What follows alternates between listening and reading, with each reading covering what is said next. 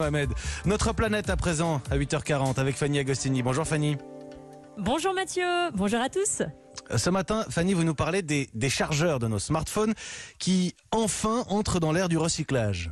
Oui, l'économie circulaire du câble de chargement de vos téléphones existe enfin. C'est l'initiative qui a commencé il y a quelques années avec Green E, entreprise française spécialisée dans la filière de traitement des chargeurs.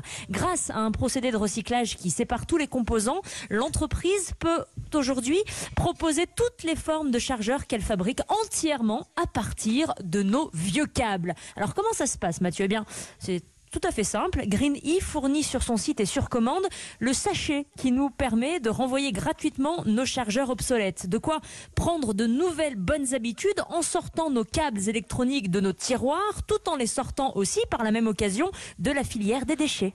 Oui, parce que tous ces câbles électroniques, qu'ils soient euh, enfouis ou incinérés au lieu d'être euh, recyclés, le résultat est le même, non?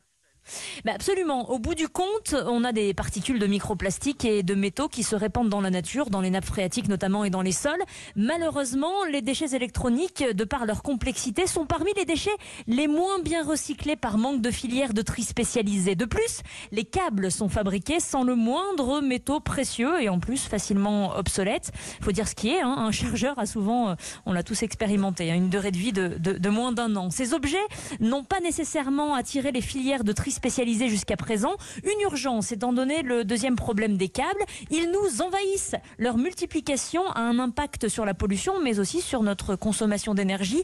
Tout chargeur branché consomme de l'électricité, infime pour la facture individuelle, mais non négligeable collectivement. Euh, Alors à quand l'application d'une économie circulaire à tous nos appareils et branchements?